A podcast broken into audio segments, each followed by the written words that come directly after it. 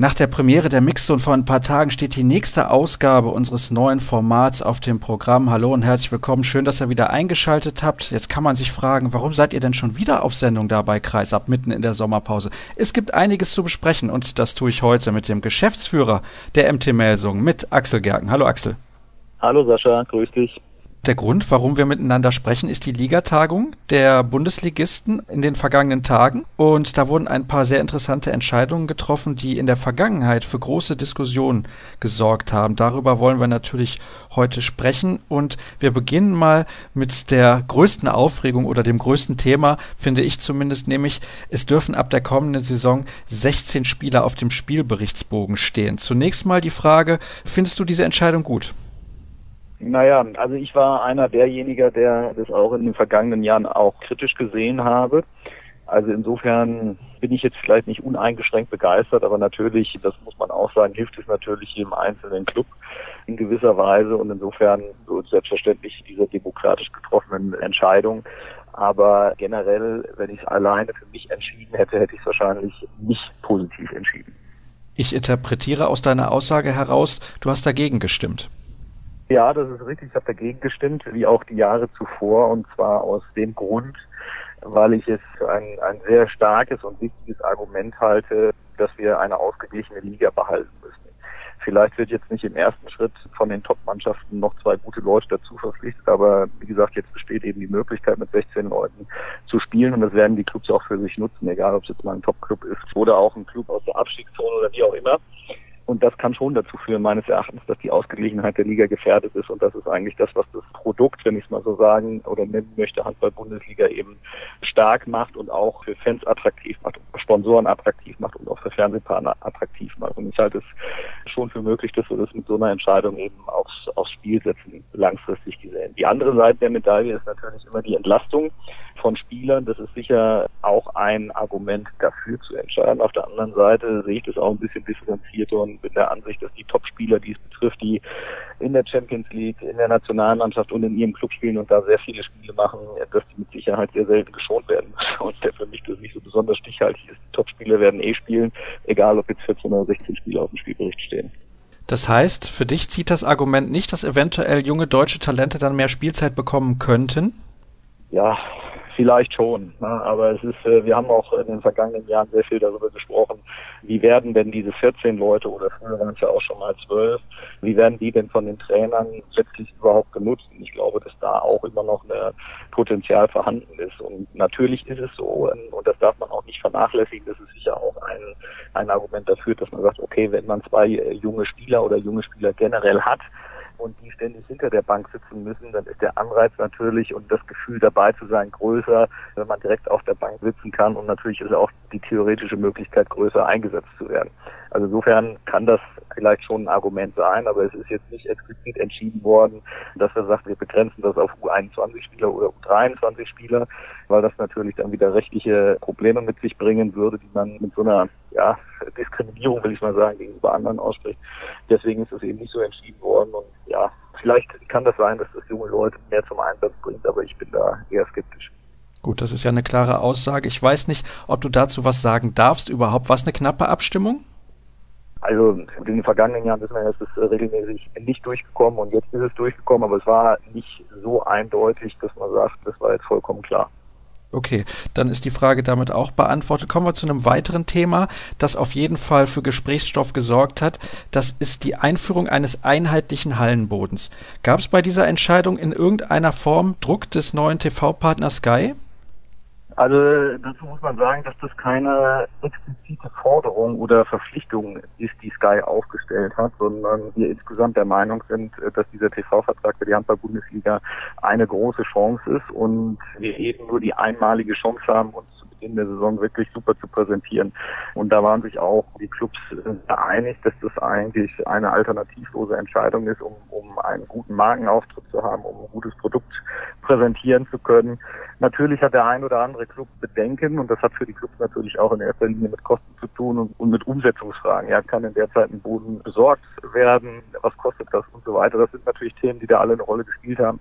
Aber die generelle Entscheidung zu sagen, das ist notwendig, da herrschte große Einigkeit. Jetzt haben wir das so abgestimmt und alle Clubs sind jetzt angehalten, das umzusetzen das werden wir auch tun. Und es betrifft ja alle Clubs gleichermaßen oder hat jemand schon exakt diesen Boden? Ich meine nicht. Ja doch, also das ist also die Clubs, die in der Champions League spielen, die verfügen in der Regel über diesen Boden. Und natürlich gibt es hier und da äh, individuelle Unterschiede aufgrund der infrastrukturellen Voraussetzungen in den jeweiligen Hallen. Es gibt auch Clubs, die über den Boden verfügen, allerdings ohne diese schwarze Umrandung und so weiter. Und, also es gibt auch genügend Clubs, die überhaupt noch nicht über den Boden verfügen. Und da muss man eben Lösungen finden und die werden auch finden. Davon bin ich fest überzeugt. Das heißt, es gibt da vielleicht eine solidarische Lösung, dass man eventuell Kosten teilt?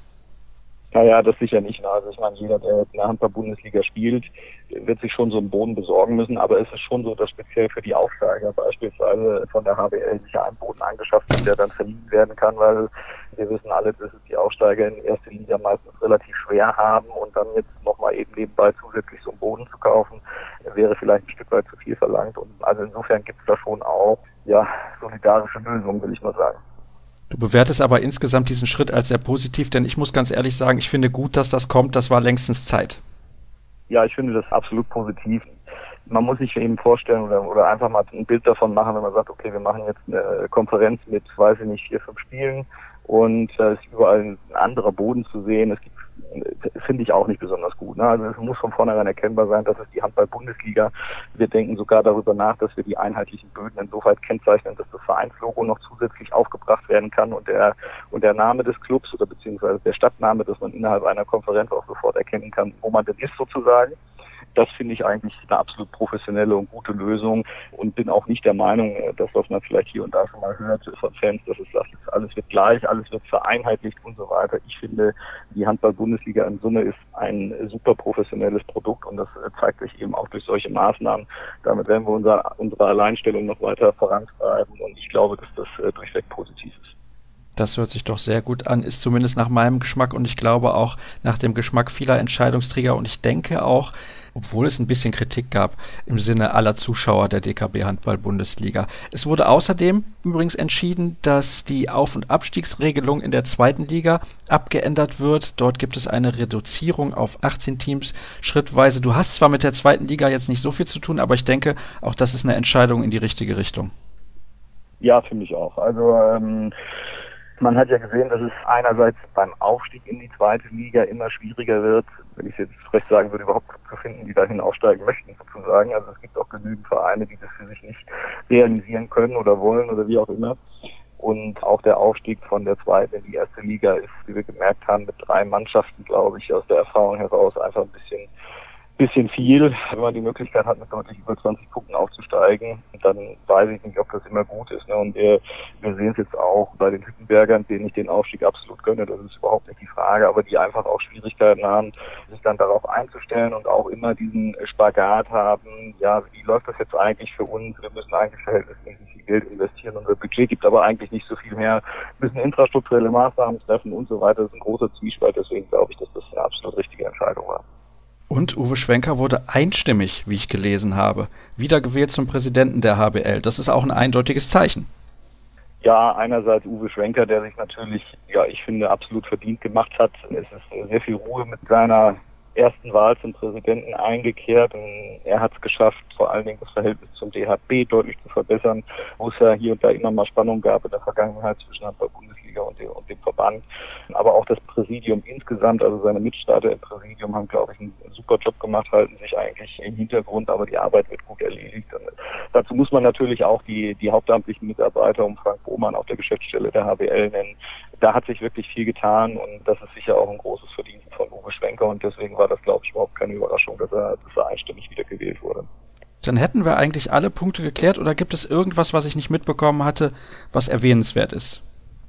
Naja gut, das waren schon die Hauptentscheidungen, die wir, die wir getroffen haben und äh, ansonsten ist so eine Liga-Versammlung natürlich immer ein schöner Ort, um sich mit seinen Kollegen einfach mal auszutauschen, was sonst ab zwar vorkommt, aber äh, sicherlich nicht in der Breite. Es gibt immer ein paar, mit denen telefoniert man, aber mit ein paar, zu denen hat man einfach naturgemäß weniger Kontakt und speziell auch der Kontakt zu den Verantwortlichen der zweiten Liga finde ich sehr spannend und gibt immer ein, ein sehr gutes Bild und ein sehr heterogenes Bild, wie die Clubs strukturiert sind und am Ende haben irgendwo alle die gleichen Probleme und insofern ist das eine große Kontaktbörse und ein großes Networking auch am Rande und das ist sicherlich auch immer absolut sinnvoll. Umso schöner, dass wir jetzt kurzfristig darüber sprechen konnten. Axel, ich danke dir recht herzlich für deine Zeit am Freitagnachmittag und dann soll es das gewesen sein für die zweite Ausgabe unserer Mixed Zone. Ich kann auch nicht sagen, wann es die nächste Folge geben wird, aber ihr wisst ja, wo ihr dazu Informationen findet. Das geht unter facebook.com slash kreisab, bei twitter at kreisab.de und wir sind jetzt auch relativ aktiv bei Instagram, auch da unter kreisab zu finden. Und dann sage ich danke fürs Zuhören und bis zum nächsten Mal.